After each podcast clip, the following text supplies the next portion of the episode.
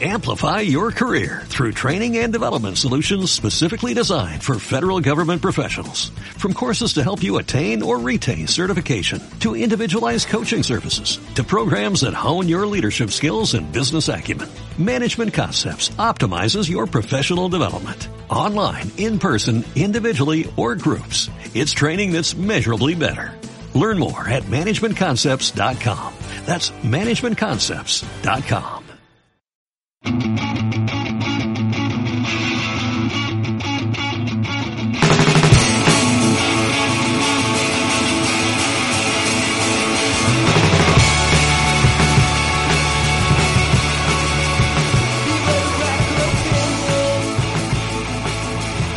Bienvenidos a Ecos a 10.000 kilómetros, un podcast en el que MG y yo hablamos de las cosas que nos hacen pasar un buen rato. Este es el segundo programa de la novena temporada y MG, ¿qué nos ha pasado? Pues yo qué sé, a mí me ha arrollado el ocio. Y tampoco ha hecho tanto frío como que, que justifique que yo haya pasado tanto tiempo en mi casa, pero eh, me ha arrollado Por un poco una el vez. ocio. Por una vez te vuelvo a señalar a ti como la responsable de que hayamos pasado la tijera al guion. Total. Teniendo en cuenta cuándo, cómo iba mi experiencia en los últimos programas, así que avisamos que Esta vez- va a haber dos programas bastante seguidos. El, no- el segundo y el tercer programa van a ir semana tras semana. Esta vez lo que se alargue es culpa mía. Venga, venga, bueno, no. Culpa tuya no, gracias a ti. Exacto, que traigo para disfrutar. canelita fina. Ahí está. Nada, empezamos ya rápidamente el segundo programa de esta novena temporada y lo hacemos como siempre con libros.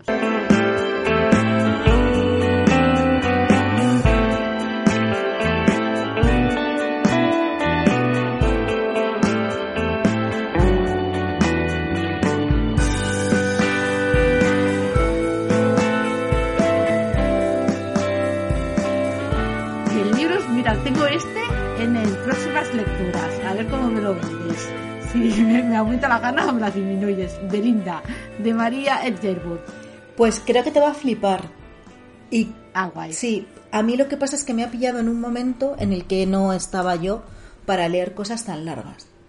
O sea, el o sea, de- ¿sabes estas veces que, el- que la historia te gusta, el libro te está pareciendo bien? O sea, que no es el libro que eres tú, Que es el momento. es el momento. No, no era mi mi momento de leer este libro, lo leí para un club de, le- de lectura en el, que, en el que estoy. Y me ha gustado, o sea, yo entiendo que lo venden como que era la escritora favorita de Jane Austen, lo entiendo perfectamente, pero es verdad que tiene eh, una parte que le cuesta muchísimo arrancar. Ah, De, de- para, como para que entiendas bien quién es Belinda, es una chica soltera que vive en, en casa de, de una señora rica pues que le está ayudando a hacer la temporada pues para encontrar marido, lógicamente, que es para lo único que se salía de casa en aquellos tiempos. Y, y tarda un poco en, en arrancar en ese, en ese sentido. Y sobre todo que, bueno, que como ya nos hemos leído miles de novelas de tacitas, pues sabemos perfectamente eh, cómo acaba, con quién se casa y tal. Pero mm, está, está, está muy bien escrito, el- el- el- aunque el ritmo sí que es verdad que es un ritmo pausado, que si tenéis prisa por una historia trepidante, este libro no es. Pero está muy bien escrito como muy reflejo pues, pues de todas las historias de esa época, de, pues del- de- básicamente del aparentar. me lo has vendido como una novela contemplativa, de esas en las que no To- pasa nada y a mí ya, ya sabes que soy mi tipo de Total, que al, que al final es eso, pues eso, que al final se casa y vamos viendo pues las, las, las movidas de, con los distintos personajes. Eh, a mí me ha- con todo me ha gustado, o sea, no, no es un libro que, que digas, jo, qué rollo, qué tal, no, es que ha sido completamente el, el momento. Yo me imagino que dentro de unos años lo volveré a coger y te diré que fenomenal, fenomenal, porque es verdad que además que en mi entorno ha gustado mucho. Y a mí me pilló, pues eso, pues de, en una época muy ajetreada que a lo mejor pues mm, igual necesitaba haber leído algo más más pasapágina porque es para pues eso pues leerlo un poco con la calma que requiere la historia que es pues eso de- despacito pero bueno yo os, os diría si os gusta Jane Austen tacitas y demás para adelante Bueno, súper apuntado, a ver si le encuentro un hueco entre las nueve sí porque además son 600 páginas ¿eh? hay que tienes que tener ratito Muy bien. Nada. Eh, yo traigo La señora Mark de Virginia Feito. Eh, esta es una novela que se ha vendido como thriller y yo creo que ahí radica parte del, del, error porque las expectativas con las que te acercas a ella y luego te, lo que luego te ofrece no es lo mismo. Y digo esto pues, también asegurando que a mí me ha gustado la novela porque al final es un descenso a los infiernos y a la locura de estos que engancha y dices, madre mía, la protagonista cada vez está peor de lo suyo. Y es que en esta novela la, la, principal narradora y la que lo vemos el principal punto de vista con que asistimos a todos los acontecimientos es, es una mujer que, que, tiene una vida aparentemente perfecta. Ella está casada con un escritor que acaba de publicar eh, una novela que está teniendo muchísimo éxito y un comentario inocente de, una dependiente de una panadería que le dice que, la, que ella le recuerda a la protagonista y que parece que, el personaje está inspirado en ella, hace que empiece a obsesionarse cada vez más y más con ese personaje, con lo que su marido ha, escrito, con, su, con la relación con su marido, y es que la protagonista de esa de esa novela es una prostituta ya mayor, fea, desagradable, con la que ningún cliente se, se quiere acostar. Y el hecho de que me empiecen a comparar con ella hace que se vaya obsesionando cada vez más y más y ella entra en una, una espiral autodestructiva y, de locura que hace que empiece a ver señales a su alrededor a partir de miradas eh, aleatorias, de comentarios velados. Ahí aparece el cadáver de una mujer mm, muerta en un sitio próximo al que su marido va a cazar con, con un amigo y ella se obsesiona con la idea de que su marido es el responsable de esta muerte, que él es el asesino y está dispuesta a todo para, para probarlo y para desenmascararlo. Y bueno, al final es una novela que se mueve mucho entre la alta sociedad de neoyorquina, entre charlas literarias, el mundo de las editoriales, las apariencias, eh, la obsesión por el aparentar y por quedar bien por encima de todo el mundo, fiestas, reuniones y con un personaje que cada capítulo que, que pasas es más desagradable que el anterior, que, que más antipático que, es algo que, tenía la intención la autora de crear de esta manera, un, personaje que, fuese protagonista y que provocase rechazo a la hora de leerlo y que va haciendo como poco a poco está, está destruyendo su vida y la que de todos los que están alrededor suyos.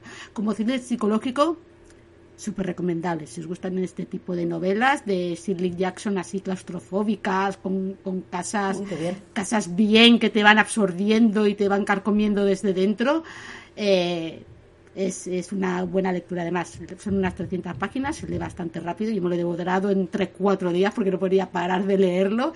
Y ya hay, eh, eh, bueno, ya se ha anunciado película con Elizabeth Moss como protagonista que le pega todo. Así que si queréis leerlo, estáis a tiempo. La pobre Elizabeth Moss solamente sufre todo el rato.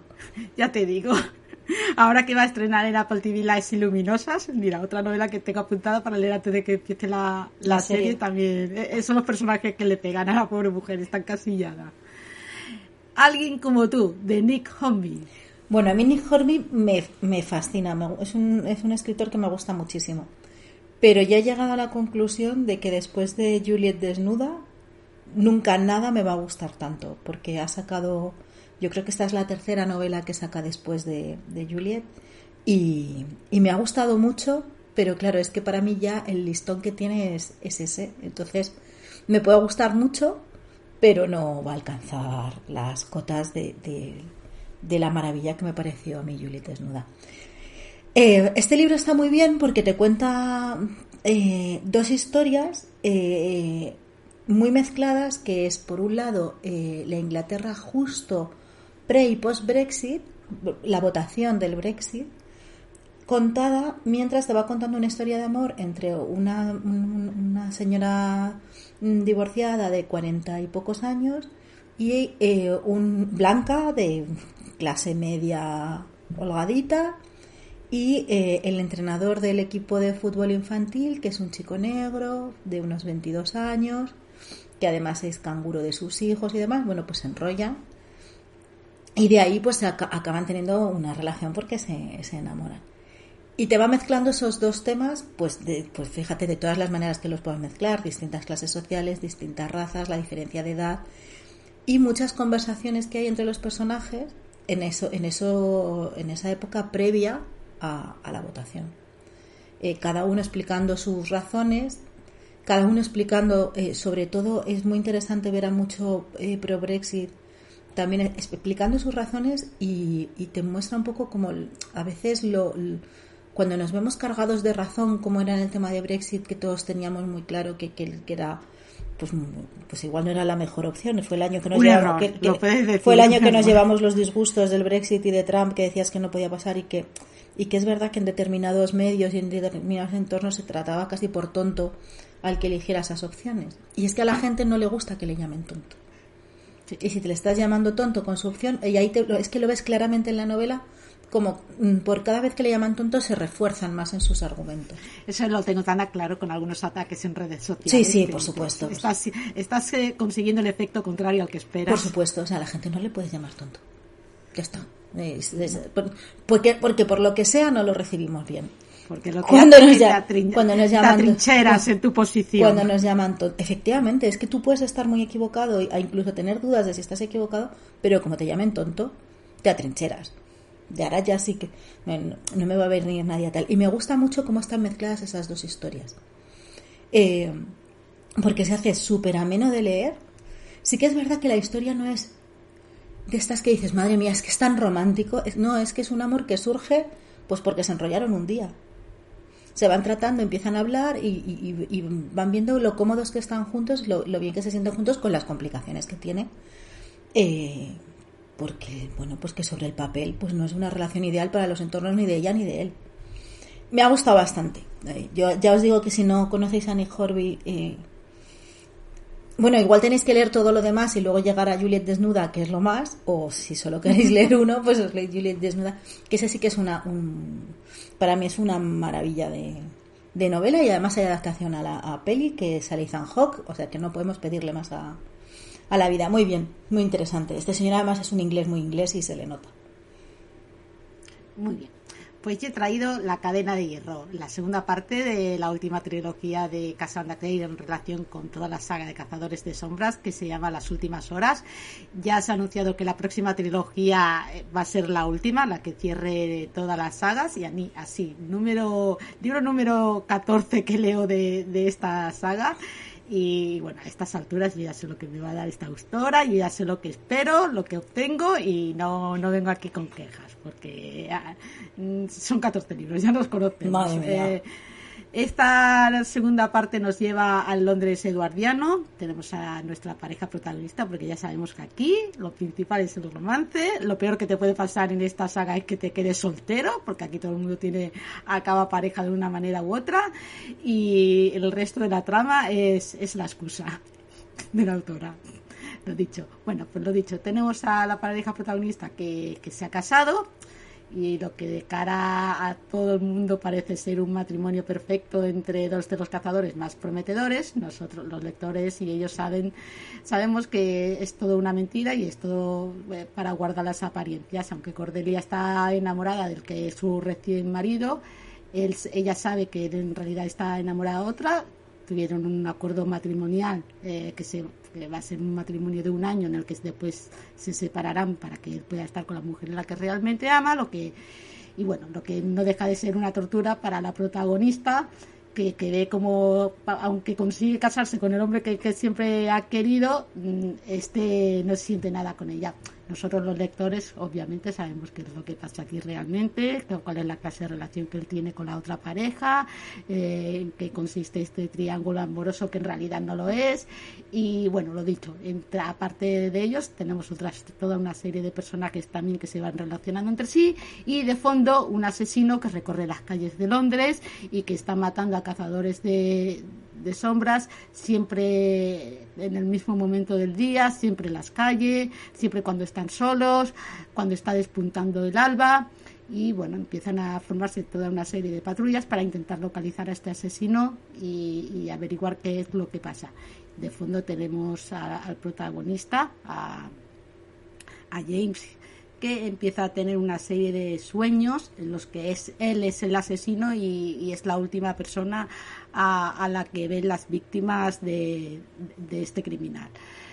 empieza a obsesionarse con que si realmente no está siendo poseído durante la noche y es el quien en realidad comete los asesinatos y no todo es un sueño y bueno esto hace que empiecen toda una serie de, pruebas de ensayo y error con, sus amigos y su esposa para ver qué es lo que está realmente ocurriendo lo dicho, a estas alturas de la historia ya sabemos que lo que nos espera en, en estas novelas, mucho romance, muchos amores apasionados, mucho conflicto y tú para pasar el rato y novela de esta que te res rapidito en tres, cuatro días y con mucha mandanga, mm, esto te lo da. Si quieres novela ligerita entre novelas más densas, estas son perfectas.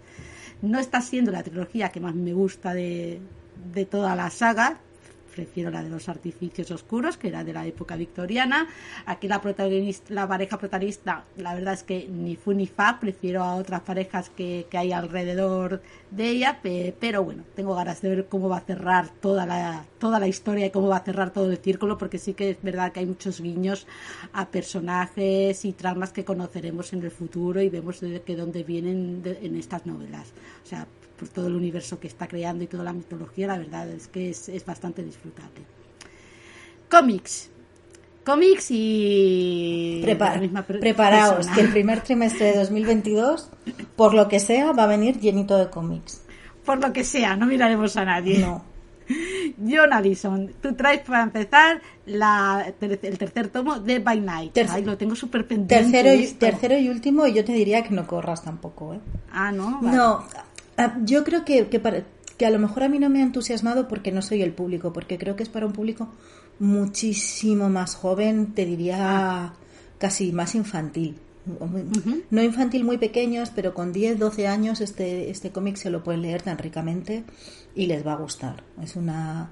Eh, es una son tres tomitos nada más de, de una historia de, pues de portales a otros mundos portal a otro mundo que, que, bueno pues ya habían estado, el otro mundo estaba en peligro y el otro mundo estaba también amenazando a este.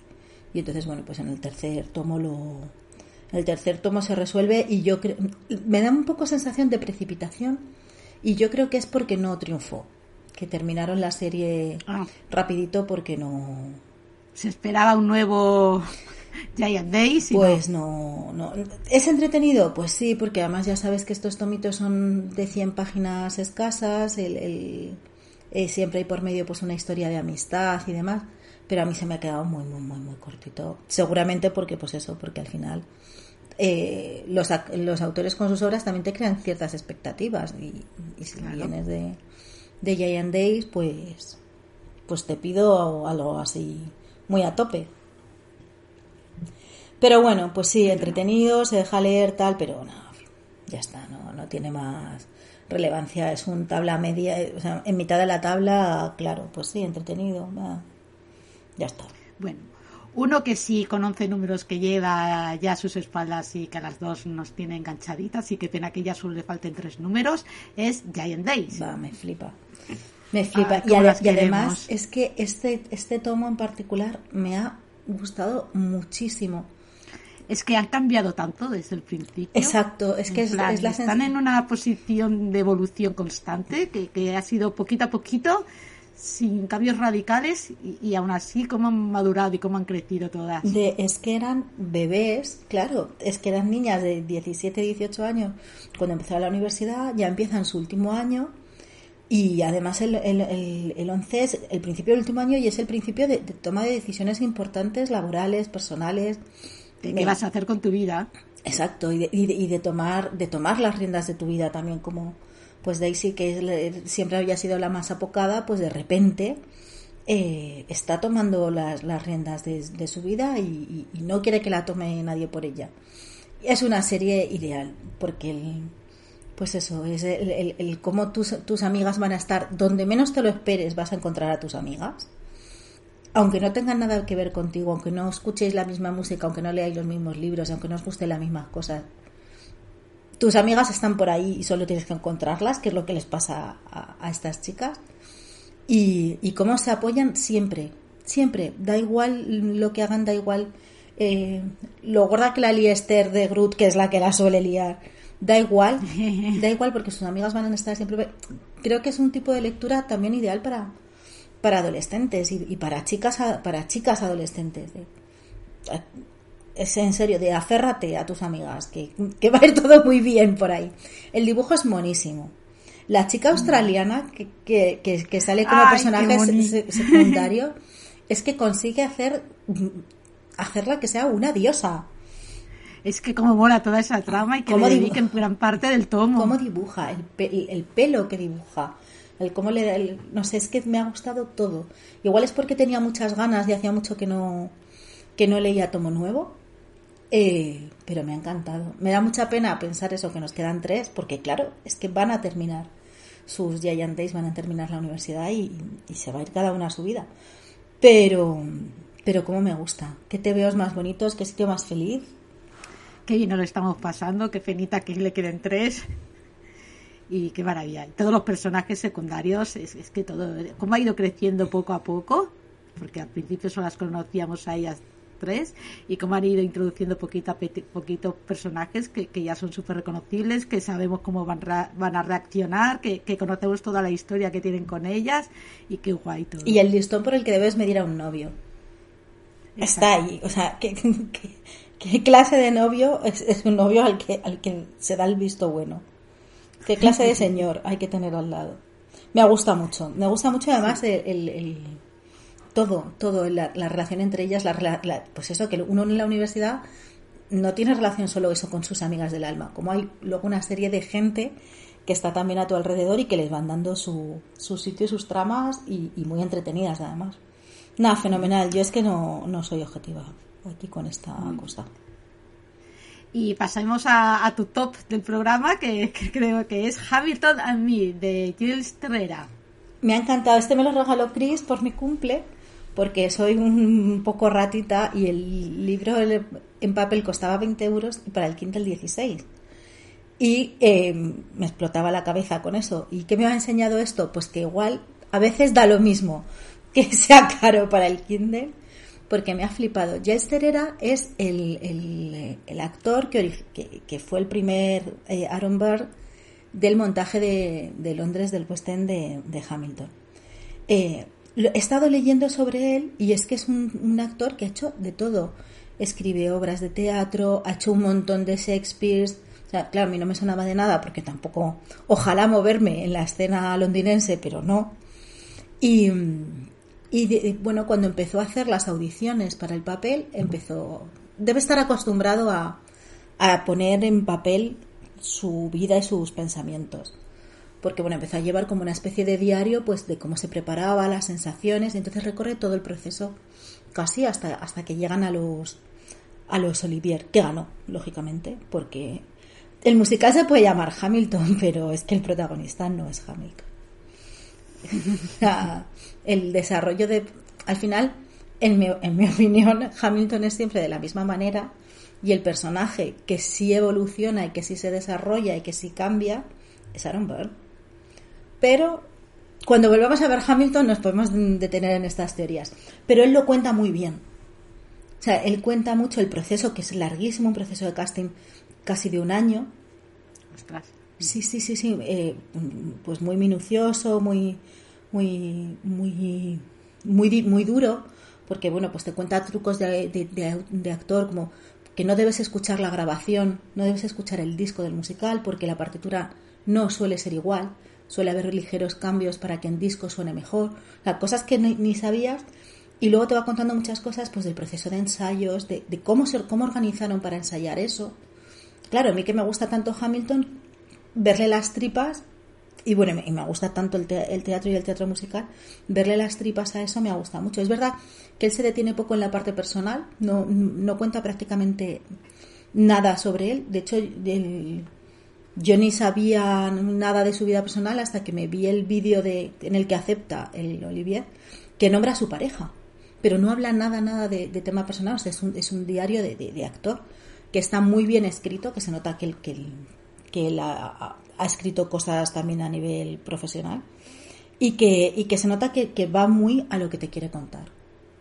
Del proceso de, creación tanto de la obra como suyo del personaje, porque para él era, fundamental entender al personaje. ¿Qué hace que, que, Aaron Burr pase de ser eh, pues casi un amigo para Hamilton a acabar matándolo en un duelo. ¿Qué, ¿Cuál es ese proceso? Es impresionante, porque está muy bien explicado. O sea, dice que él cada día su único interés era eso, que la gente entendiera por qué. Que no le dieran la razón, que el no ser una víctima, no sé tal, pero que, pero que fuera comprensible. con el villano. Exacto, que por, que por supuesto era el villano, pero que esto no salió de... Pero hay más. De, de, de, la nada y de, y de cómo se vio, pues Em, no empujado porque lógicamente es el villano y es el villano y punto redondo, o sea, no hay, no hay más que tal. Pero bueno, a veces hay que entender al villano. No comprenderlo, no excusarlo, no tal, pero entender qué proceso ha pasado y cómo, pues eso, pues cada vez que las puertas se le han cerrado, eh, quién estaba detrás. Súper que este es uno de los que no se van a ver traducidos. Este libro no lo van a traducir. No, no, no. no también, también os digo que con que tengáis un nivel medio, se puede tirar no es, no es muy complicado.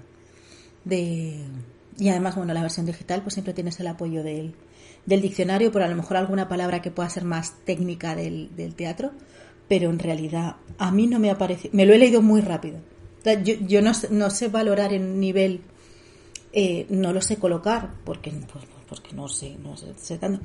Pero a mí, a mí me da una pista de si es complicado o no, lo rápido que me lo leo en inglés o no. Y este me lo he leído a un ritmo bien. Entonces, igual con un nivel medio se puede tirar. Pero claro, también es verdad que es una inversión de 16 euros. ¡Qué tela! Señor mío, me parece muy caro para un libro Kindle que tiene 200 páginas.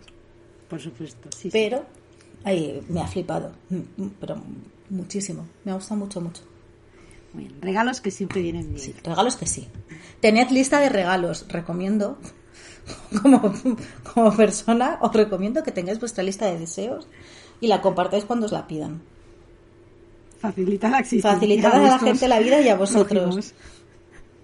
Pues nada, con, esta, yo, con esta recomendación yo paso a cerrar libros con Cielo en llamas, la quinta parte de La Rueda del Tiempo de Robert Jordan, en la que ya estoy totalmente entregada como fans total. Y es que, ay, qué bien que se está construyendo aquí el, el, mundo en, que, en el que pasa todas las tramas, cómo van apareciendo y desapareciendo personajes, cómo perdemos a un personaje protagonista que hemos tenido desde el primer libro y que hace que ya tengamos la sensación de que nadie está salvo en esta saga. Y es que es, es una historia que se ha ido macerando muy poquito a poco y en la que conforme va avanzando la estamos disfrutando más y más. Aquí esta podría ser funcionar bastante bien como una novela de transición porque no tenemos tanta acción eh, ni tantos escenarios como en la anterior novela, El ascenso de, de, la, de la oscuridad. Eh, aquí lo que tenemos son personajes que se van moviendo, se van desplazando del punto A a punto B con muchos obstáculos en, estos, en este camino, en este desplazamiento, que hacen que, que vayan creciendo también y evolucionando. Eh, los, personajes que tenemos en esta novela ya no tienen nada que ver con, con aquellos jóvenes ingenuos inocentes que salieron de, de su pueblecito y esta novela ayuda a ver hasta qué punto han cambiado al menos la mayoría, porque hay alguno que sigue atrincherado, como bien decía antes MG, en su posición y, que pese a todo lo que he vivido no, no quiere salir de ella y justo es lo que me provoca más rechazo. En Cielo en Llamas tenemos a Ran ya erigido como dragón renacido, está de quiere cumplir la, la, profecía que dice que unirá a todos los pueblos para luchar contra el oscuro y para ello lo que hace es primero unir a los Ayel, que son el pueblo del yermo que ha vivido siempre en el desierto y que lo erigen como su líder. Es, es un pueblo que siempre ha vivido en tribus, la mayoría de veces enfrentadas entre ellas. Su primera misión ha sido unirlos a ellos, pero hay una tribu díscola que, que se niega a reconocerlo y que está empezando a atacar todas las poblaciones fronterizas del yermo por lo que Ral lo ve como una oportunidad de unir a todos los que lo siguen y, de ayudar a esta gente que está que está siendo atacada y masacrada y de esta y así conseguir un reino más que, que, que, le siga como líder. Eh, mientras todo esto sucede, tenemos a Ninef y Elaine que, se dirigen a la Torre Blanca después de haberse enfrentado con el Ayah negro y salir más o menos airosas sin haberlas capturado, porque las integrantes de este Ayah siguen, siguen libres, pero han conseguido toda una serie de información y de objetos mágicos que quieren devolver a la Torre Blanca. Lo que ocurre es que ellas no saben que en la Torre Blanca ha habido un pseudo golpe de Estado que ha deposado al anterior líder y la que se ha erigido precisamente como nueva líder dentro de las Aes Sedai no es precisamente amistosa con, con ellas y, y bueno, con la manera que tienen que ver de ver la aparición del dragón negro. Aparte tenemos toda una serie de reinos en los que vemos como los seguidores de los curos están haciendo poco a poco, poco a poco y de forma velada con posiciones de poder. De poder tenemos a la, a la reina de Andor madre de Lane que, que, tiene que huir de su reino cuando se da cuenta de que de qué es lo que está pasando y a la que dan por muerta de manera oficial.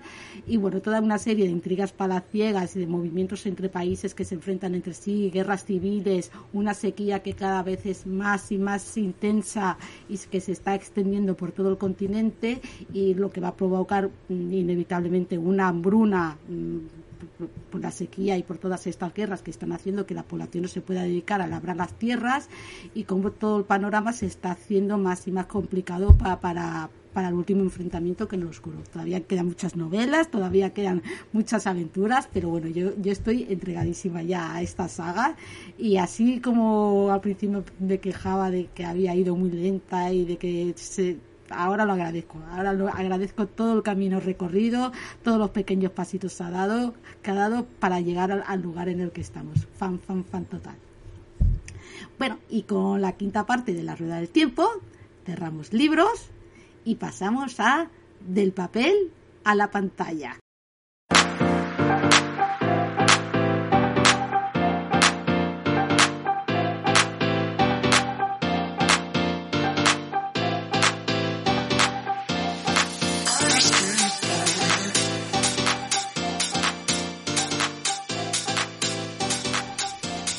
Hola Cris. Hola, ¿Qué tal? buenos días. Pues muy bien. buenos días. Good morning. Le hemos hecho hablar porque grabamos un domingo por la mañana. ¿Qué tal estamos? Pues muy bien, muy bien. Aquí. ¿Sí? Con ganas de encontrarte con el micro en este segundo programa. Bien, ahí estamos. Venga, eh, del anterior programa que trajiste Umbrella Academy, Umbrella Academy le cambió la pantalla al papel, una cero pantalla, cero papel, y hoy traes pollo con ciruelas. Efectivamente. Entonces, yo no conocía ni, el cómic ni qué es, película o serie. Es película, es una película y, muy bien. Entonces, eh, han reeditado el cómic. El cómic es un de 2004. De hecho, se llevó el, premio al mejor cómic de Angoulême ese año. Y, y nada, eh, es de la misma autora de Persepolis, de Marjane Satrapi y aquí también vuelve a, vuelve a Irán y nos cuenta la historia de eh, su tío Nasser Ali. Nasser Ali, al parecer, era un, músico muy famoso que tocaba el tar, que es como una especie de, de laúd eh, persa, que tiene así como forma de ocho y un mástil muy largo. Y te cuenta en, el, en el cómic pues que se pelea con su mujer, su mujer le rompe el tar, estas son las primeras páginas, ¿eh? no es spoiler ni nada. Y él intenta reemplazarlo, intenta reemplazar su tar y como no lo consigue, decide morir. Ah, y dice, pues me voy a meter aquí en mi cama y me voy a morir. Pues me muero. Qué alegre. Y a los ocho días, efectivamente, se muere y le entierran. Y a partir de ahí arranca el cómic. ¿Y qué nos cuenta el cómic? ¿Qué ha pasado en esos ocho días que pasan entre que él decide morir? Aparentemente porque ha perdido las ganas de vivir al perder su, su tar, hasta que efectivamente muere. Y pues ahí va haciendo un, un repaso de, de, su vida, de cómo empezó a tocar el tar, de cómo conoció a su mujer, qué relación tiene con sus hijos. Hay una escena eh, de las primeras páginas cuando intenta recuperar su tar, un viaje muy largo en autobús con el niño que es maravillosa, que a la, o sea, a la ida el niño va cantando sin parar, todos le odian y a la vuelta hay opio involucrado y es maravilloso, maravilloso esa escena. Y, y es una historia que te cuenta una historia que en realidad es otra. Y a mí me ha gustado muchísimo el cómic. Además, eh, Satrapi hace unos dibujos muy bonitos, como muy sencillos. O sea, si estáis acostumbrados a estos cómics con grandes fondos, con grandes colores, este no es uno de ellos. Esto es un cómic en blanco y negro. No hay fondos, solo son personajes. Lo único que se permite es jugar con el blanco y negro. Normalmente todas las viñetas son fondo blanco con el dibujo en negro y hay algunas invertidas que son maravillosas. Y, y ese es el cómic. La película es exactamente igual. Nos cuenta exactamente lo mismo, en el mismo orden. La única, el único cambio que hay es que en vez de, de un tar, lo que toca es el violín. ¿La película es imagen real o La dibujos? película parece dibujos. Yo cuando empecé a verla dije, ah, es de dibujos, pero no, es de, es de imagen real, con actores reales. Tiene unos colores como muy de cómic, es todo como, como muy de sueño. Además, a MG le, le va a gustar porque eh, dura, pues eso, 90 minutos, Mi duración ideal de película. duración perfecta. Ya conocen nuestros criterios. Hombre, yo sé, a mi público lo conozco. Y, y eso, la película la estrenaron en 2011 eh, y es, o sea, y es el cómic tal cual. Han hecho cero cambios. Está Satrapi involucrada en, en la adaptación. Hay, además hay algunas escenas como con muñecos. Hay una escena en la que él se encuentra con la muerte, que es muy graciosa, tanto en el, en el libro como en, como en la película, pero en la película además visualmente es que es muy bonita, con ese, con esa muerte, con esas alas tan grandes y tan, tan negro todo. Es muy, muy chulo. Me ha gustado mucho las dos. Si tuviera que elegir, empa- empate. es un empate. O sea, Venga, si vale. es indiferente que os leáis el cómic, Esto que- funciona como el fútbol. Podemos tener Sí. empates. No ¿Dónde está la nada. peli? en filming, la película está en filming. Bueno, Eh, Vale, pues nada, apuntado. Están las dos muy bien. Si tuviera que elegir porque me ponéis una pistola en la cabeza, eh, quizás la película lo explica un poquito mejor. O sea, es como más emotiva. Y, y los es que es muy bonita. La película además es que es visualmente, sí, aunque la historia no fuera una porquería, visualmente es muy bonita. Los colores, mm, la cinemática que utiliza, es, me recordó un poquito a Amélie, ¿sabes? En esa cosa así como de fantasía, sueño, que no sabes muy bien si es una película o que está ahí como entre dos mundos. No sé, eh, me gustó muchísimo las dos cosas. Así que nada. nada, ve- Esta semana- vendida, vendida. Como esta semana tengo que, que ir a visitar a mi librería de referencia, me lo cojo y a ver si para la semana que viene puedo traerlo. Venga, yo también me lo apunto para deberes para la, para la próxima. Perfecto. Pues Ya, ya sabes, Chris, le tienes que llevar el cómic. Ya, ya está, Ya, ya, ya está, está, no te hombre. preocupes. eh, Aquí llego, aquí, Ah, ya aquí- lo tienes. Aquí, aquí- Vale. aquí llega un cargamento de bolsas y bolsas, no te preocupes, lo tengo, lo tengo. Vale, vale. La líder hace los Sí, sí, sí. Hombre, vale. la Total. lidera Pues liderado liderando. a tope. La líder liderando, sí, sí, a tope.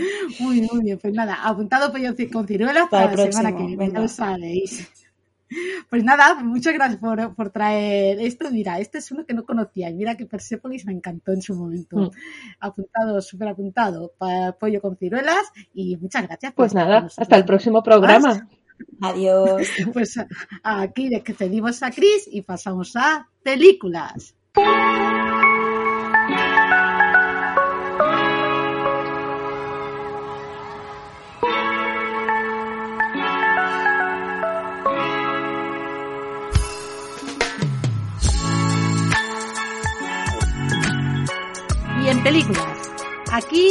Todas las hemos visto las Sí, dos, así que esto es, esto ha sido el, el, el, el combo. Sí, ha sido 100% Y además, nos, hemos- y además nos hemos ido siguiendo de, venga, pues si Pilar ha visto Sí. esto, venga, pues yo también. Pues sí, me he apuntado esta, esta también la veo, así, genial. Luego, genial, estaría bien que nos preguntáramos de vez en cuando para, ver- para que te puedas decir, no, no la apuntes. Yo si una ma- cosa muy mala te pondré al lado, esta no. Yo- te lo pondré en mayúsculas. Yo como le encuentro el- la belleza a la piedra, pero no, no, te, la, Bueno, pondré en alguna. Aunque la que te, Vale, te voy a poner creo que tampoco la ibas a ver. Ah, vale, bueno, nada. No te preocupes, Vamos. yo ya te iré avisando en el guion. Venga, Empezamos con el primero, que la primera película que hemos visto, que es un documental que tenéis en Netflix y que mira, yo una tarde tonta que empecé a buscar documentales de True Crime y dije, esto es todo lo mío. Las mujeres y el asesino. Me ha gustado una barbaridad. O sea, me parece que está... Es que es muy diferente a lo que estamos habituados, es francesa y se le nota y no tiene que ver con lo que podemos ver de lo que nos viene de Estados Unidos, por ejemplo. Sí. O sea, no, yo creo que pierde todo el componente sensacionalista Correcto. y está muy centrado en la investigación. A mí es verdad que, se- que este true crime me gusta todo, porque es verdad que, el- que lo de las señoras y el true crime no es una leyenda, es cierto. Ves un...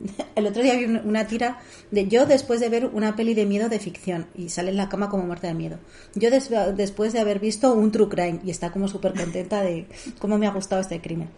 ¿Cómo no conoce? Sí. No es de cine. Y es verdad que, que, que quita mucho sensacionalismo porque no hay una imagen de, de la- una escena del crimen, ni hay un análisis de la víctima, que es una cosa que, mm, por lo que sea, nos suele poner de bastante mal humor que analicemos a ver por qué esta señora es una víctima y si, entre comillas, lo Y merecía o lo que no todas las no todas las mujeres que aparecen aquí son las víctimas. Exacto. Y Que es básico. es básico, es como, como una investigación, pues de manera casual, liderada por mujeres y con la ayuda de un par de madres muy implicadas y que estaban machacando constantemente, oye, ¿qué pasa con esto de mi hija? Oye, ¿qué pasa con esto de mi hija?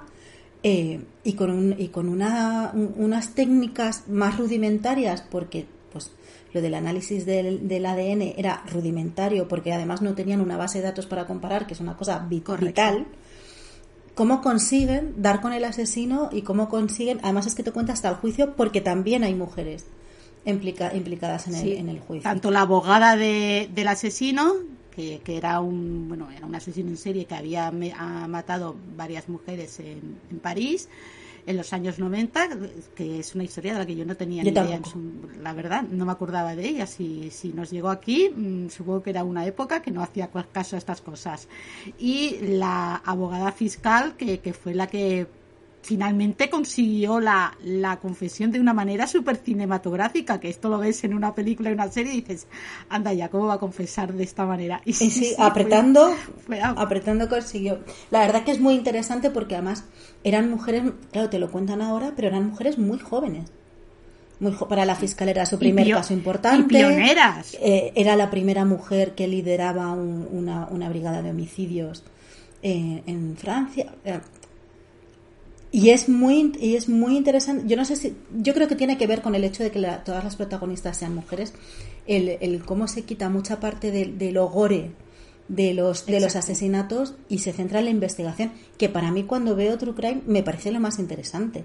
O sea, yo no me quiero regodear en detalles de, de, de cómo han masacrado a una persona. No, no, no me- no, no es, es Claro. muy desagradable. Porque que no se nos olvide que es que es una persona, que no es una peli.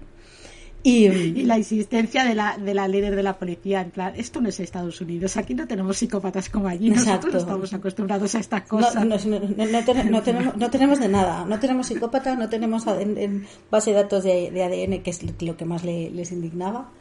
Eh, me ha parecido súper interesante, súper interesante y muy bien contado porque además sigue el- el- un orden muy... lo- no te va destapando cosas por delante. O sea, tú no, vas avanzando... una línea cronológica. Tú vas avanzando a medida que avanza la investigación, vas sabiendo lo mismo que ellos. Y eso, eh, como espectador, para mí es fenomenal, porque no sé de antemano, o sea, no veo lo primero las imágenes del juicio y la condena, no, no, no. Lo primero que nos cuentan es los cuerpos que se fueron encontrando y cómo empezaron la, la cómo la se dieron cuenta de que estaban ante un asesino en serie, porque en principio eran asesinatos totalmente al azar, sin ninguna vinculación entre ellos, cómo fueron investigando hacia atrás y descubrieron nuevas víctimas que habían pasado por alto. Y cómo, y cómo para, para las madres eh, es una manera también de cerrar. La parte, la parte emocional de las madres de, de- de cómo bueno, pues el agujero del dolor lo vas a tener siempre, pero una manera también de, cerrar, de, que no le va a pasar a nadie más. Está muy bien contada, a mí me ha gustado muchísimo. Mm. Está en Netflix, dura la duración ideal de toda cosa, hora y media. Y, yo seguramente de, de las cosas que traemos creo que es lo que más me ha gustado. ¿Has visto? Pues nada, y otra que va también con mujeres como víctimas, pero que al final se acaban vengando del ejecutor, también, muy a la par de lo que acabamos de hablar, es, pero con crímenes totalmente diferentes, no hay muertes, es El timador de Tinder, eh, también en Netflix. Esto es True Crime sección mandanga. Exacto. Porque es mucho más ligero. Eh, bueno, pues, pues de estos que vemos las noticias de vez en cuando del estafador que le saca, le estafa 500.000 euros a su novia porque no sé qué. Eh, pues es este de, manual que con el dinero con el dinero que le saca una van manteniendo la apariencia con la siguiente. Se hace pasar por un rico heredero, debe entender, es un señor. Eh, a mí no me gusta físicamente, pero yo entiendo que, que pueda resultar atractivo y que al final, pues oye, ser rico nunca molesta. Entonces, pues... Un señor rodeado de glamour, de jets privados, de yates, de coches Ferraris, de cenas en los más altos restaurantes están en, grandes hoteles, claro. Conseguía ligar a, mujeres, pero lo que pasa es que todo eso lo pagaban otras mujeres que pensaban que estaba en peligro. Exacto. A mí me hace mucha gracia toda, la, toda la, historia esa de, del estoy en peligro y necesito dinero. Sea, soy, riquísimo, soy riquísimo pero no llevo cash. Pero tu familia, ¿qué? ¿No eres un rico heredero? Pídeselo a tu padre. Exacto, el, el toma. Y bueno, luego, ¿cómo, cómo, cómo se dan cuenta esas propias mujeres de lo que está pasando? Y luego, bueno, como hay una pequeña vengancita que no vamos a contar porque le quitas la, la gracia, pero como este tipo de personas eh, funcionan. Y yo creo que, esto es como cuando hablábamos de las sectas, esa época que tuvimos de sectas a tope. Sí, sí. Que, eh, mira, yo creo que cuanto más convencido estás de que a ti no te la pueden jugar, más probable es que te la jueguen. O sea, yo creo que en esa situación que tú estás eh, que te acabas de enamorar, que tienes una relación, o sea, nada te hace sospechar que te está sacando el dinero. Tú has llevas meses de relación. Claro, tú has, montado en ese avión, has ido a esos hoteles, no es un señor que te lo cuente y te enseña fotos. Tú has vivido en ese nivel de vida. Nada te hace pensar que no sea un problema más que de falta de liquidez. O sea, creo que, creo que creo que él juega sus cartas mm, muy bien. Muy bien, Claro, o sea, aquí cada uno somos profesionales en lo nuestro y lo suyo es estafar si llevaba tanto tiempo timando a mujeres y si había conseguido millones, no, no es que fuese es muy una era un profesional. Es muy interesante y eso, y, y si estáis en el mundo de las citas, estad alerta porque telita. Sí. A ver, sí que es un nivel a que nosotros no vamos a aspirar nunca. Ya, pero te puede pasar a pequeña escala. ya, pero te das cuenta del mundo totalmente ajeno que nos rodea. Que dices, esto es totalmente inaccesible para gente de a pie todo esto. Y para, y, para mí, visto desde la mediana edad, también será interesante, también te digo que... Sí, sí, sí. Bueno, ya pasaremos a un documental que has visto tú, que te supongo que también es del mismo tipo. Totalmente inaccesible. Y, cero interesante. Totalmente diferente. Pero sí, pero sobre todo también yo creo que puede servir para estar alerta porque te puede pasar a pequeña escala. Es decir, a estas chicas algunas son muchos miles de euros lo que le estafa. Pero es que a lo mejor en otras economías que un señor te levante 500 euros también te hunde. Pues oye, estemos atentas. Si de, las prisas nunca son buenas. Si de repente te pide efectivo con mucha prisa, para y piensa. Sospecha. Para y piensa. El true crime y la paranoia salvan vidas. Pues mira, que salven. nunca des tu número de tarjeta de crédito. Que, salven tu, que salve tu dinerito también. Nada, pues nada, recomendable también el estimador de Tinder. Y seguimos en Netflix, porque, pero esta vez con una cosa bastante más amable y divertida, así Ansari, Nightclub Comedian. Me ha gustado mucho, eh, me ha gustado mucho el formato media hora, porque yo a veces los especiales de una hora en, en monólogo a veces me cansan, porque lógicamente nunca tienen el mismo nivel. tú no puedes hacer una hora de comedia perfecta siempre va a haber algún trozo más flojito. Pues aquí, como solo es media hora, no te da margen a ese trozo flojito. El formato es muy chulo porque va el primer club en el que actuó a una noche Ay, de... Sí, además es una monada verlo cómo empezó la, tan chiquitito, primera actuación. Tan chiquitito que, que es un adolescente. Eh, el, el- va en una noche de, de micro abierto y, y aparece y... Una noche sorpresa, porque nadie se lo Sí, espera. claro, es que va detrás de uno, pues, pues eso, que va pues un poco a, a darse a conocer. Y, y me ha gustado. Sí que es verdad que al principio hay como muchos muchos chistes seguidos muy locales, muy, pero locales literalmente de Nueva York, de cosas muy específicas, Sí. que, que yo hay cosas que desconocía. Y luego ya va un poco más a la global y lógicamente hay mucho COVID, mucha mascarilla, mucha vacuna y mucha, mucha actualidad, porque es, eh, no debe llevar mucho Sí, tiempo. co- y comentarios velados a cosas que le han ocurrido a él personalmente y que han hecho que desapareciese más o menos de la escena, de la primera escena también, porque hay algunos comentarios que velados que dicen, puede que esto esté refiriéndose a lo que le ha pasado, no, o sea, no lo dice directamente, pero es en plan, hay que leer entre líneas. Claro, claro, y además es que yo creo que también el, el- el- stand-up tira mucho de, de la, de la autocomedia. Entonces, eh, pues de coger tus cosas y, y volverlas a volverlas a un sitio cómico. A ver, a mí me ha parecido muy bien porque el- es que para cuando te quieres enterar ha terminado. Sí, pasa súper rápido, es súper ligerito y es que es eso, media hora que ojalá hubiera más, eh, más programas de Netflix así, de, de- de monólogos de media hora, ojalá. Sí, que no es necesario que todo sea eterno, de verdad. No hace falta películas de dos horas, humor de mm, hora y media, que no hace falta.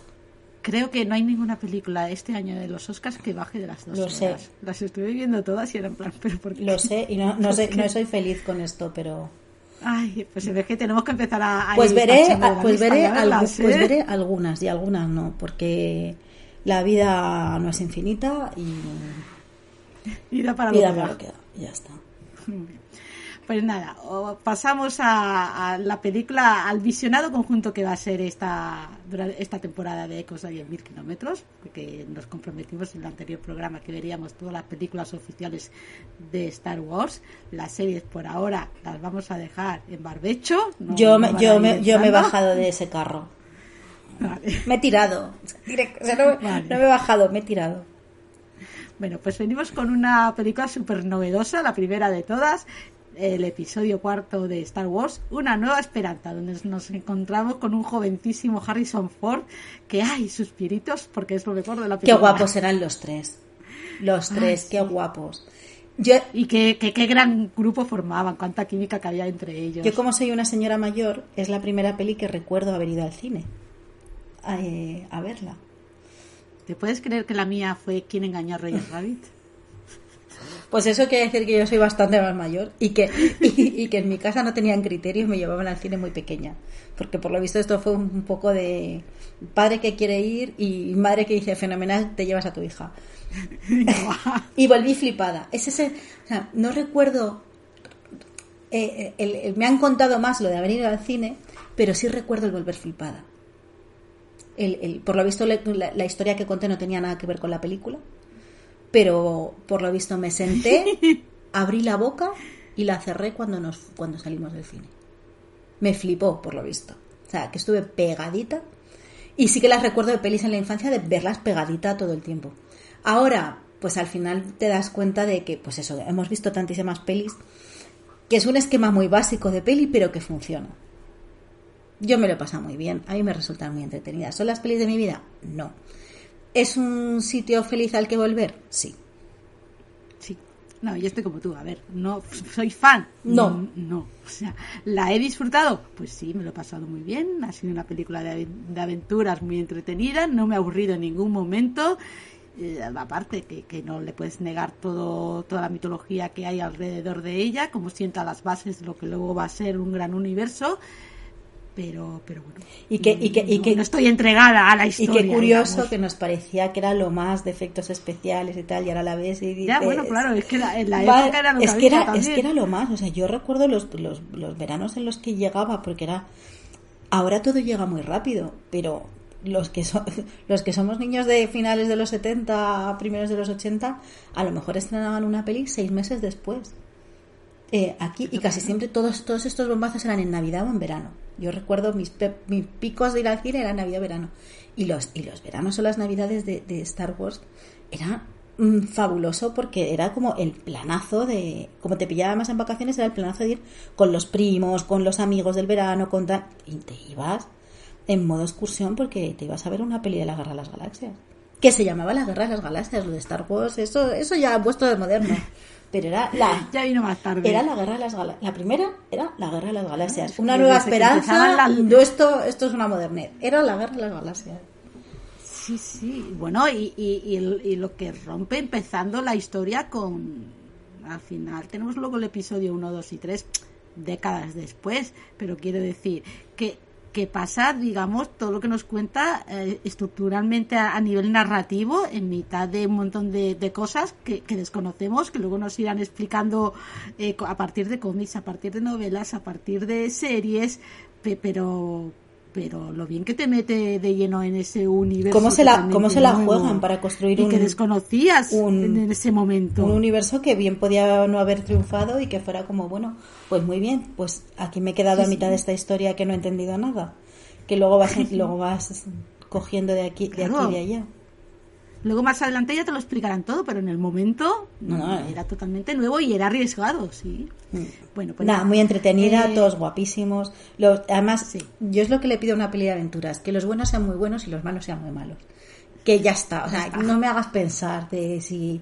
No, no vas a pensar nunca en motivación, o sea, no, es que no puedes buscarle chicha a esta película, de las motivaciones de uno, de otro y tal. No, se dedican a ser aventureros, a ser estupendos y, y ya está. Hay un momento cuando están luchando al final, en una de las últimas eh, veces que, que, el- que el- están luchando, que es como esto como cuando era joven y dices Luke Skywalker, si tienes 13 años, ¿qué estás diciendo de, de cuando eras joven? Porque eran jovencísimos. No te queda nada. Eran jovencísimos. No sé, me, me gusta mucho. Yo creo que el- yo siempre voy a ser fan de volver a los sitios que te hacen feliz, porque pues, por eso hay que volver.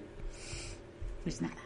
Pues esta, este episodio cuarto de Star Estoy, Wars. te- estoy, sí, estoy temiendo cuando lleguemos a los, al 1, 2 y 3.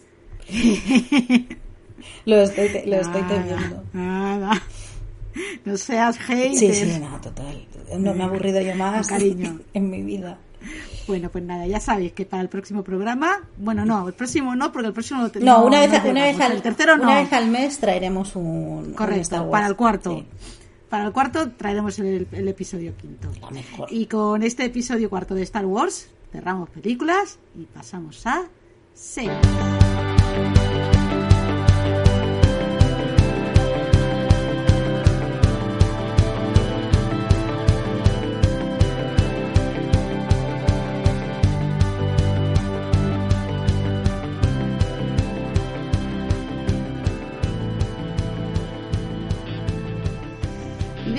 Que vamos súper bien de tiempo. Vas a estar súper contenta este Bueno, programa. Rego, venga, vamos. con el timing. Corramos. Venga, vamos.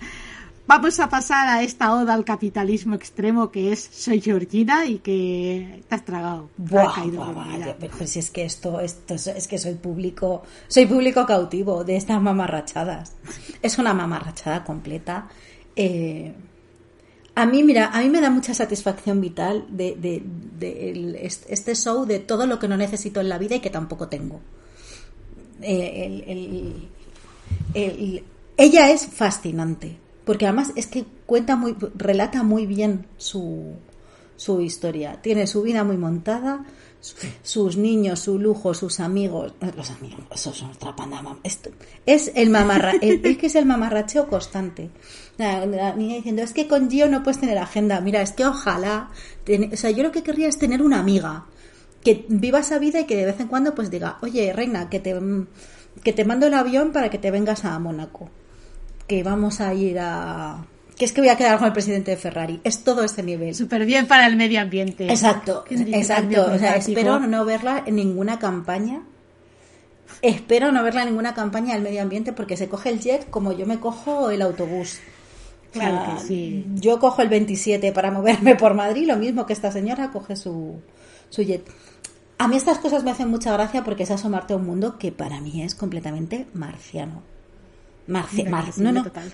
pero no solo eso, o sea, también te digo que yo esos niveles no los necesito, que yo necesito poder, mm, o sea, yo vivir como vivo sin trabajar me iría bien también, ¿eh? O sea, no necesito mucho Sí. más. Pero esto, esto es el, el lujo por el lujo, una ostentación desmedida completamente. Eh, a la hora de, de decorar una casa es como... mm, Además hace un comentario súper absurdo que es no pongas libros que así hay menos que limpiar, pero ni que lo fueras a limpiar tú, Georgina. Pero bueno, por lo menos no engaña a nadie, por lo menos no te pone una, bibli- una biblioteca de estas falsas con Ay, para hacer bonito. sí, sí, con volúmenes vacíos por dentro. Sí, o de esta, la biblioteca más bonita del mundo y está todo pintado en una chapa. Pues eh, por lo menos no. Yo creo que no engaña a nadie, que me parece algo. Bien, que es, un- que es un documental incompleto, claro, que está sesgado, pero por supuestísimo. Que te lo tragas tan ricamente, mm, fascinada por y espantada a la vez, pues también. Yo esto, si os va lo, lo mamarracho, a tope, porque es muy mamarracha, muy mamarracha porque es muy porque es muy horterita de pues eso de de, de vaqueros y, y, y bolso de 10.000 euros. O sea de vaqueros no de chándal y bolso de 10.000 euros. Señora por favor un mínimo. Un mínimo. No se sale a la calle chándal, si no, si no vas a hacer deporte exacto. Vas al gimnasio o no pues quítate eso ahora mismo Georgina. Pero bueno nada eh, como como curiosidad sociológica de la vida de los eh, desmesuradamente ricos De los pijos. Es de que los es- pijos. pero para mí eso no es un pijo. Para mí un pijo es otra cosa. Es como es más Tamara Falcó que también le van a hacer un reality y por supuesto Y lo veré. vas a ver, pues bueno, pues digamos, Es- Choni con exacto, dinero. o sea, los, los desmesuradamente ricos y sobre todo que yo creo que el, que el que es este desmadre de la ostentación, porque a lo mejor nunca han tenido, bueno, nadie hemos tenido nunca es- esa cantidad de, de dinero y, y como que, que se les va de las manos el poder acceder a todo y no hacerlo. A lo mejor también es una tentación muy grande y nos tendríamos que ver nosotros si pudiéramos acceder a absolutamente todo, ver si no se nos iría de las manos. Pero bueno, yo a mí me ha parecido súper entretenido no puede estar más sesgado. O sea, yo hay cosas que no puedo decir porque nos cierran el podcast y a mí me llevan presa. Pero, pero luego te las cuento. Quien quiera saber que me llame. Pero yo grabado no lo dejo, ciertas cosas. Vale, vale, pero entendemos el comunismo después de ver esto, ¿no? Eh, pues no tanto, no tanto eso, sino, sino el planteamiento, y, y esto creo que no es demandable, el planteamiento de una vida en pareja y familiar visto como una empresa. No, so- no, po- no, no tanto del hecho como ganar dinero con ella, que no lo hacen. Los niños están cero. es- ¿Expuestos? Están expuestos pues, de, ma- de manera muy controlada, sino cómo hacer una gestión de tu vida personal eh, con, con mucha más cabeza que emoción. Y hasta ahí, ya está ahí, te- ya está ahí, no puedo leer más. Pero vamos, sí, la- lo de la redistribución, pues igual la idea no es que no haya ricos, sino que no haya pobres. No sé. Sí, sí. Yo, yo creo que, que Para- es, que- es una cosa a la que podríamos aspirar mm, como seres humanos, pero bueno, esa también es otra movida. Que no es el foro. Nada. No, no. Aquí mamarrachismo, Ya- ya aquí venimos a lo sí, mamarracho. sí. A la mandanga.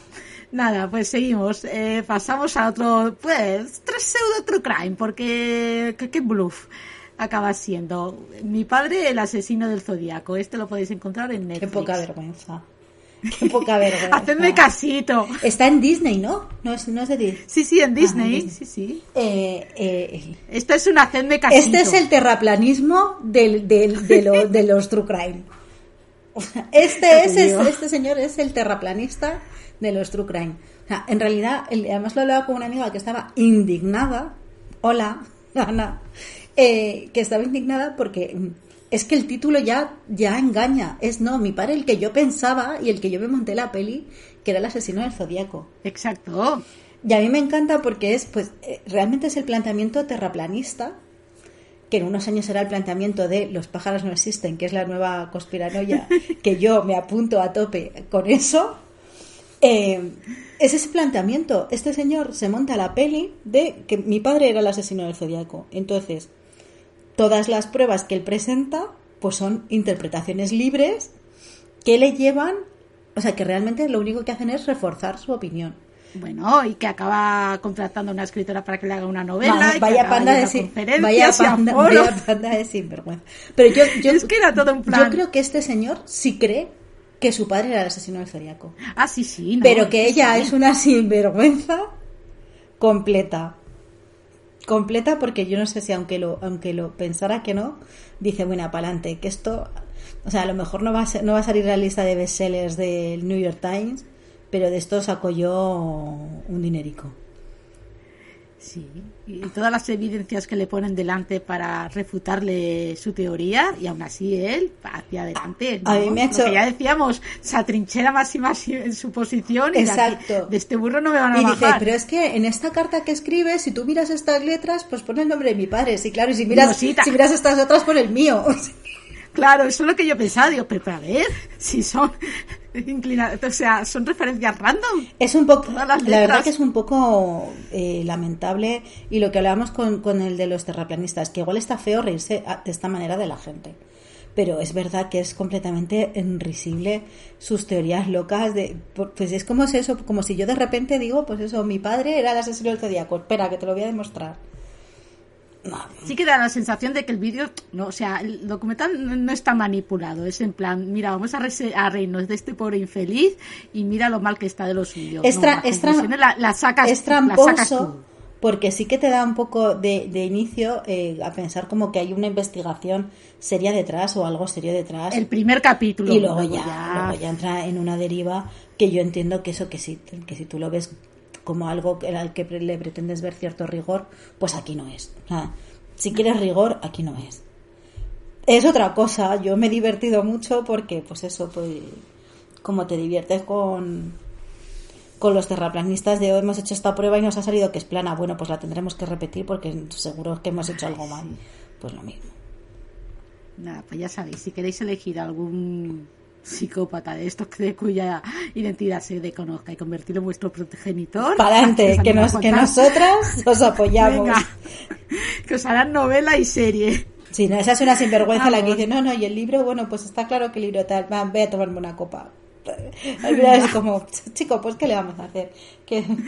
Pero el libro os lo habéis mío. comido. El, el libro yo Bueno. lo he vendido y, chico, que luego no era, pues mala suerte. El dinero no lo voy a devolver. Sí, sí, lo tiene clarísimo además. Es, es muy, es Bueno. muy entretenido. Sí, sí, además son cuatro capítulos que se ven. Ahora, Sí. vamos, esta os la coméis con palomitas. Eh, una que sí requiere de un visionado más lento por todo el tema que trata, porque uff, a nivel emocional, qué puñetazo que es Station Eleven. Esta es una serie que tenéis en HBO Max, son 10 capítulos, temporada única, adapta a una novela homónima y uff, qué chungo todo. Esta es de Leftovers actual. O sea, si Left- el, tono que se tenía, emocional que tenía Leftovers en su momento, de estos que era un bajón emocional y te dejaba por los suelos cada vez que veías un capítulo, pues lo mismo con Station Eleven. Lo que aquí, en vez de desaparecer el 3% de la humanidad, así, con un chasquido de, de dedos, el 3 o era el 1%. No me acuerdo. Bueno, aquí lo que ocurre es que hay una nueva gripe, oh sorpresa, una pandemia que se extiende muy rápidamente por todo por todo el planeta, eh, que empieza por tos y que no tiene periodo de incubación. En el momento en que aparecen las, las primeras toses, en 48 horas mueres inevitablemente. Claro, a nadie le da tiempo a reaccionar y esta gripe se acaba llevando a un 99% de la población. Eh, el primer capítulo te lleva a estas primeras horas de la pandemia que ha llegado a Estados Unidos, como todo el sistema colapsa, y sí que es verdad que hacia el final del capítulo te hace un salto temporal de 20 años, que te lleva a alguno de esos personajes, 20 años está, cómo están 20 años después y cómo están en esta situación post pandémica, cómo, cómo sobrevive esta nueva sociedad, y la serie nos va llevando a través de diferentes personajes que están entre, relacionados entre sí de una manera u otra, sin que ellos en muchas ocasiones lo, lo desconozcan, van dando saltos el tiempo a las últimas horas de- de- del mundo, tal y como, como, lo conocíamos, qué es lo que ocurre con estos personajes en el momento en que se declara esta pandemia, eh, qué es lo que pasa a todos sus allegados, cómo logran sobrevivir, van saltando pues de cinco años hacia adelante, otra vez tres años hacia atrás, luego 20 años otra vez eh, en el tiempo y cómo los va situando en, en esta sociedad posapocalíptica eh, y cómo van sobreviviendo. Eh, se incide mucho en la importancia de la, de la cultura en, en esta en esta serie. Aquí la protagonista principal, que es uno de los protagonistas, es, es Mackenzie, es la, es la actriz que hacía de Cameron en Halt at Catch Fire. Sí. Pues, pues aquí la tenemos en la época de la pandemia, que es, es una actriz en un, en un grupo de, de- de teatro que se llama la Sinfonía Ambulante, que va recorriendo los diferentes poblados donde se agrupa población superviviente y representa únicamente obras de Shakespeare. Pues nada, aquí tenemos a los diferentes integrantes de la, de la Sinfonía de Shakespeare que va yendo de pueblo en pueblo con sus representaciones. Cada año se dedican a, a interpretar una, una nueva obra, o comedia o tragedia, siempre hacen la misma durante todo el año y al año siguiente cambian.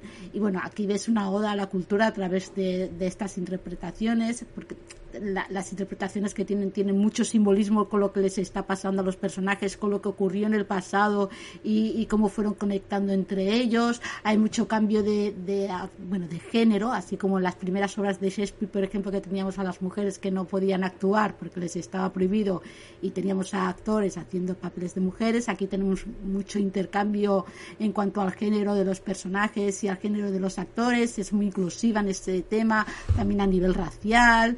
Eh, vemos la importancia también de la música. Hay una, hay una melodía que es la de Campanella, que es constante a, a través de, de, toda, de toda esta serie y, que creemos que tiene una importancia a nivel emocional.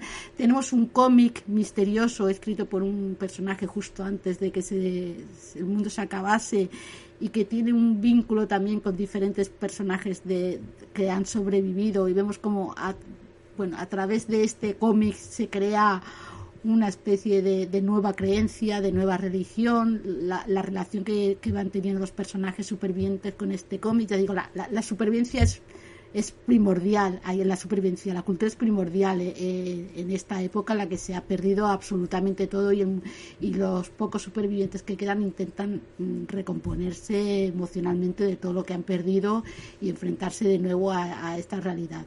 Emocionalmente es brutal. Bueno, y si te tienes que tragar a un autor durante toda tu vida en teatro, que sea Shakespeare, no, lo, no me parece mal. ¿eh? Exacto.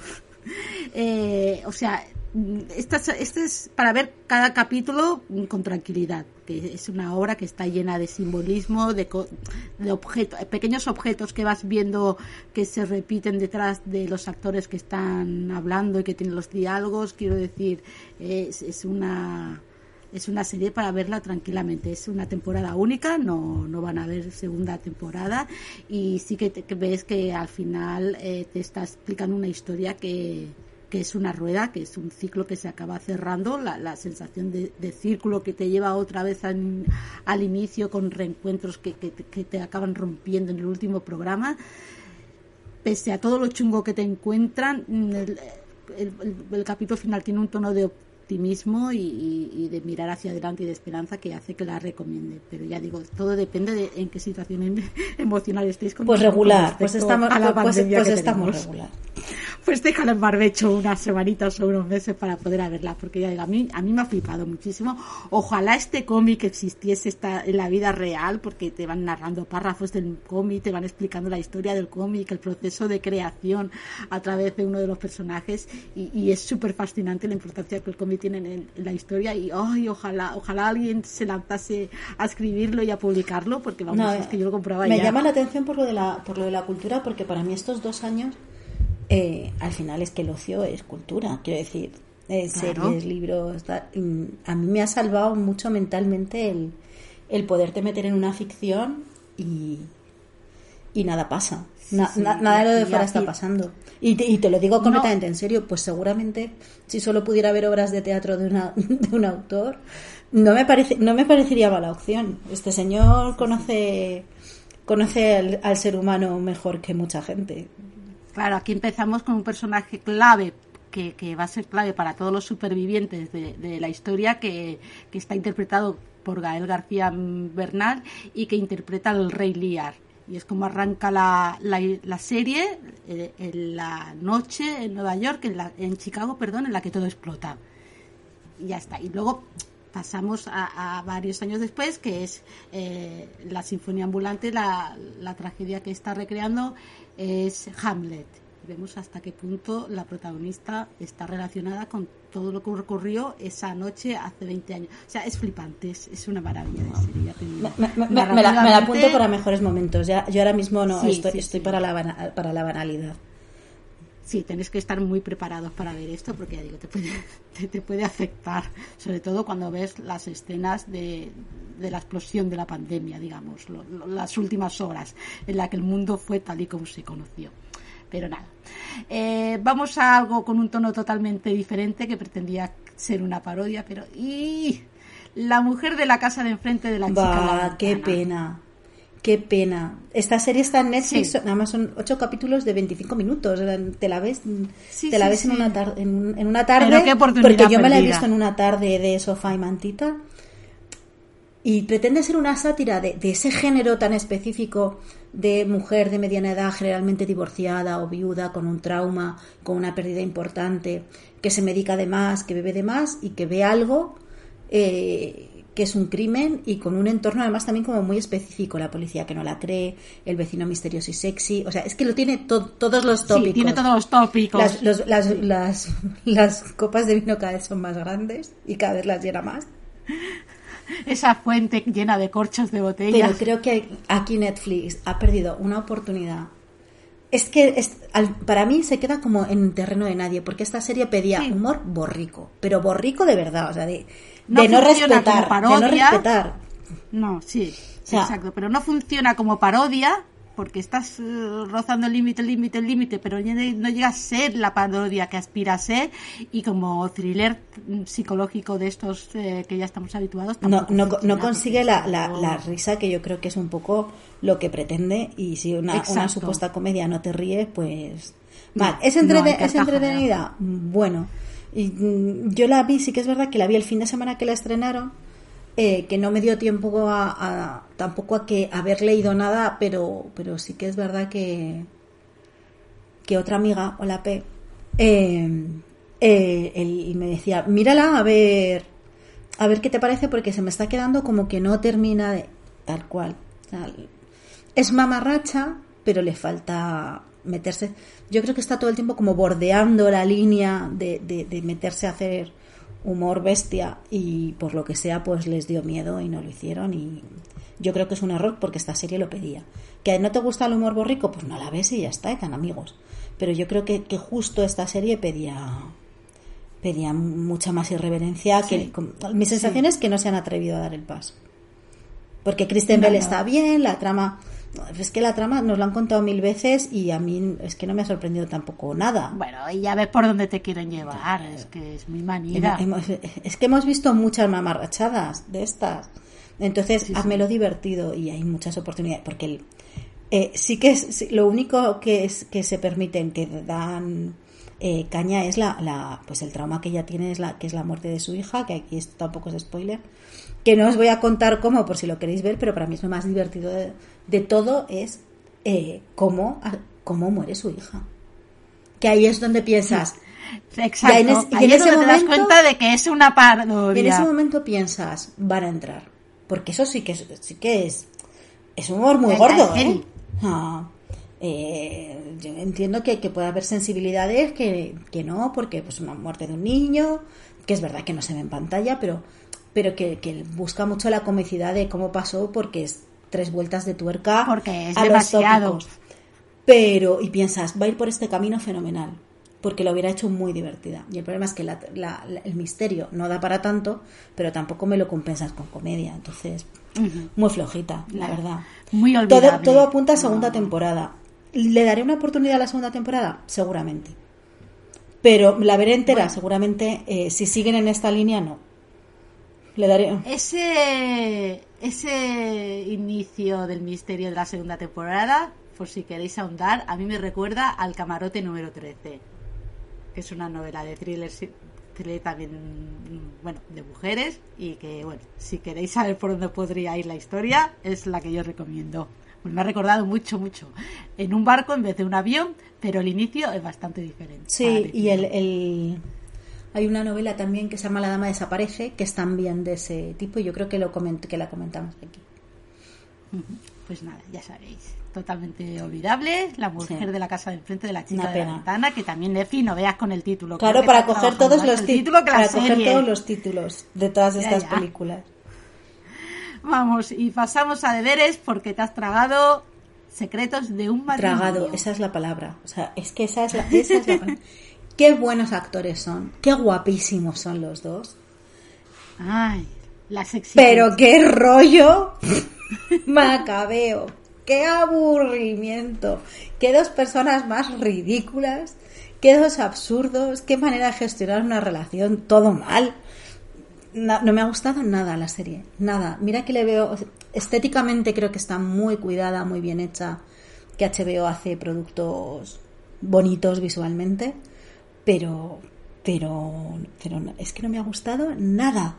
Na- No le salvo nada, me caen fatal los dos, me parece que tienen una relación horrorosa eh, a todos los niveles. Eh, empe- empezando en la primera escena que están en terapia y él no la deja hablar. En ningún momento le deja hablar.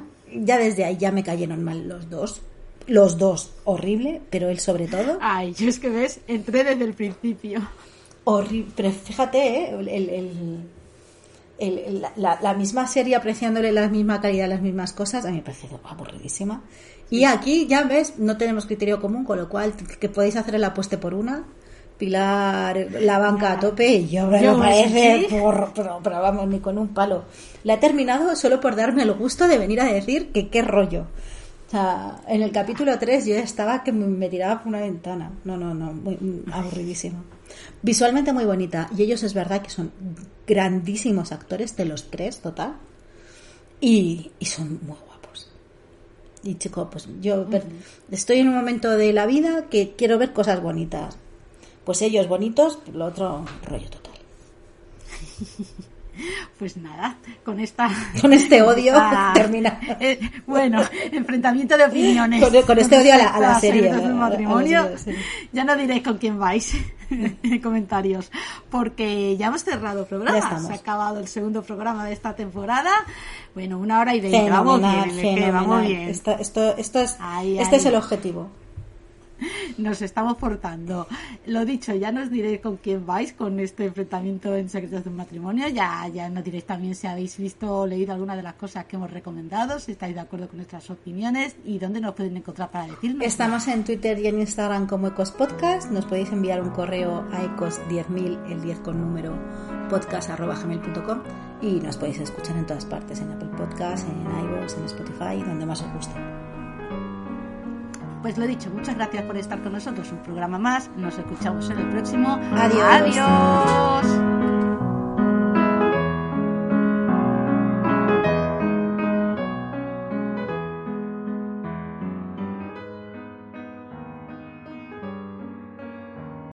Amplify your career through training and development solutions specifically designed for federal government professionals. From courses to help you attain or retain certification, to individualized coaching services, to programs that hone your leadership skills and business acumen, Management Concepts optimizes your professional development. Online, in person, individually, or groups, it's training that's measurably better. Learn more at managementconcepts.com. That's managementconcepts.com.